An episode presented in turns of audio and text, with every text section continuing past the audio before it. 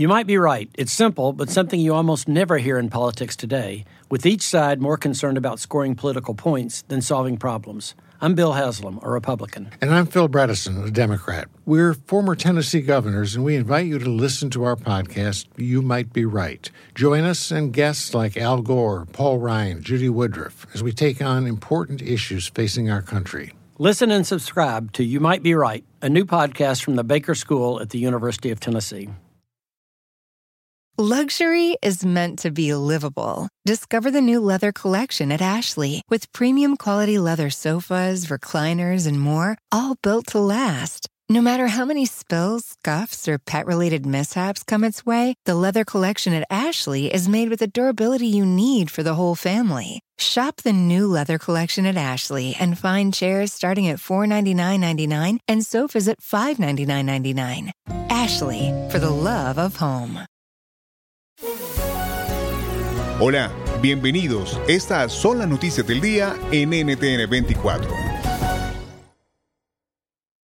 Comenzamos en Venezuela, donde la administración de Nicolás Maduro y el gobierno interino de Juan Guaidó pusieron sus condiciones para entablar una mesa de diálogo. Hay polémica porque dentro de los puntos para sentarse a negociar se contempla levantar las sanciones impuestas a funcionarios del régimen. De inaceptables han calificado algunos estos requerimientos. El análisis con Lorenz Saleh, presidente de la ONG Operación Libertad. Yo creo que la política sin diálogo no es política. Así que ni siquiera debería ser noticia que estén dialogando. Eh, deben estar en conversaciones permanentes, pienso. También escuchamos al diputado opositor Oscar Ronderos. Por el bien y por la paz de Venezuela es necesario que tenga futuro ese diálogo y tenemos que abogar para que ese diálogo sea posible y sea lo más exitoso posible. Y este debate lo cierra la opinión de Dignora Hernández, diputada a la Asamblea Nacional. El futuro que queremos no es para Guaidó y Maduro, sino para la sociedad venezolana. Como bien sabemos, nosotros los venezolanos tenemos 22 años imbuidos, entrampados en la dinámica de un régimen escapista, tramposo, mutante, que perfecciona la trampa, y lamentablemente una oposición, como bien describía mi compañero que me antecedió, que lamentablemente a veces negocia sus propios intereses. Pues la Venezuela decente no quiere ser negociada. Si el diálogo, si la negociación como herramientas que nos sirven para la libertad de Venezuela, bienvenido sea, pero que mientras que se esté negociando en una mesa en Venezuela a los presos políticos, a todos los presos de este régimen como ficha de cambio, nosotros vamos a condenar. Esa es una condición para conversar, que todos los presos políticos estén fuera de la negociación confirmado gran jurado para investigación criminal contra el expresidente de Estados Unidos, Donald Trump. Las gestiones del fiscal neoyorquino Cyrus Vance sugieren que el proceso está en un punto clave en el que podrían haber pruebas que incriminan al exmandatario o alguien de su entorno. ¿Qué podemos esperar? En NTN 24 conversamos con Rafael Cox, abogado constitucionalista. El proceso en Nueva York aún está en una etapa temprana sería un poco especulativo saber exactamente qué es lo que tienen los fiscales, el fiscal Cyrus Vance, y qué es lo que se le va a presentar al gran jurado. Eh, el gran jurado es una figura eh, que no existe en la América Latina. Eh, se compone básicamente de más de 20 personas, individuos de la comunidad, a los cuales los fiscales le van a presentar evidencia a través de documentos y de testimonios sobre la posible comisión de delito eh, no sabemos exactamente si se trata de específicamente Donald Trump, de sus allegados de negocios o inclusive de miembros de su familia. O sea, es un poco especulativo, no sabemos con certeza. En El Salvador, el presidente Nayib Bukele pide a Estados Unidos que no financie a partidos de oposición con los fondos de USAID. Es el último episodio de un evidente distanciamiento entre San Salvador y Washington. ¿Tiene razón el presidente salvadoreño para estar preocupado? Se lo preguntamos a Sergio Arauz, periodista, subjefe de redacción del portal de información El Faro. Lo que está haciendo el presidente es metiendo en una sola bolsa a partidos políticos, a, medios de comunicación, a organizaciones de la sociedad civil que tienen como objetivo eh, fiscalizar o auditar fondos públicos, eh, transparencia, Y hasta en la misma, en la misma bolsa están también universidades privadas que también tienen, digamos, dentro de, dentro de su, dentro de su, de, su rubro, eh, el trabajo de auditar o, criticar, o ser, ser, un poco de, de crítica hacia, hacia el gobierno. Recta final para las elecciones en Perú. Pedro Castillo aún mantiene el liderazgo en intención de voto sobre Keiko Fujimori.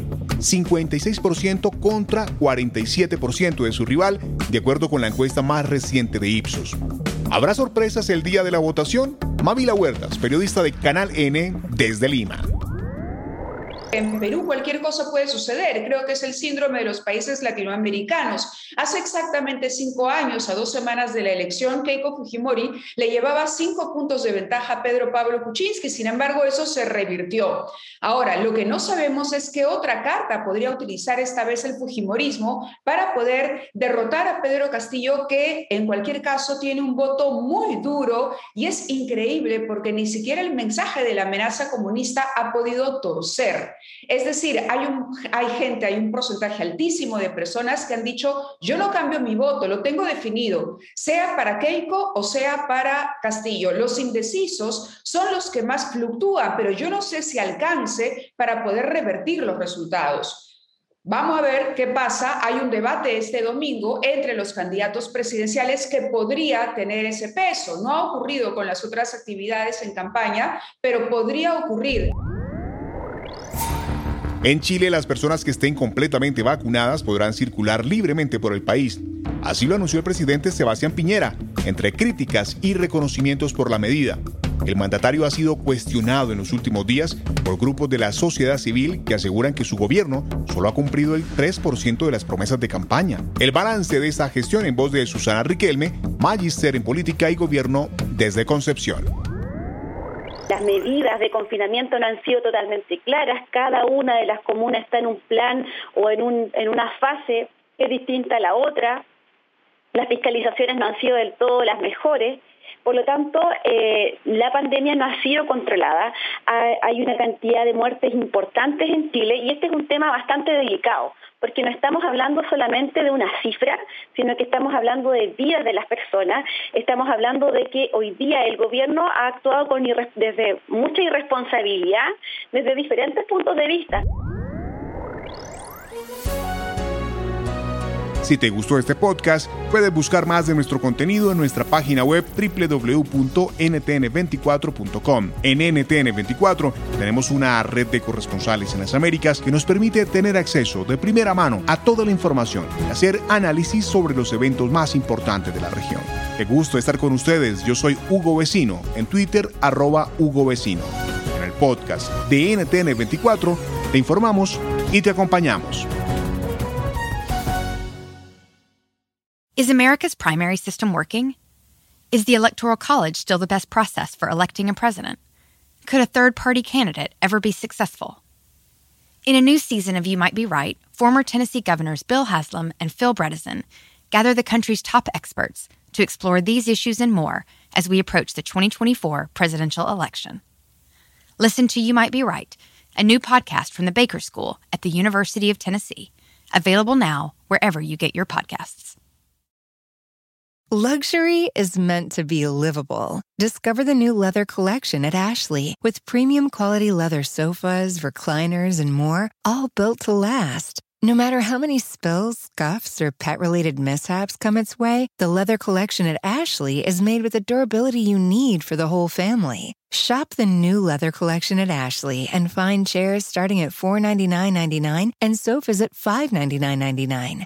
Ashley, for the love of home.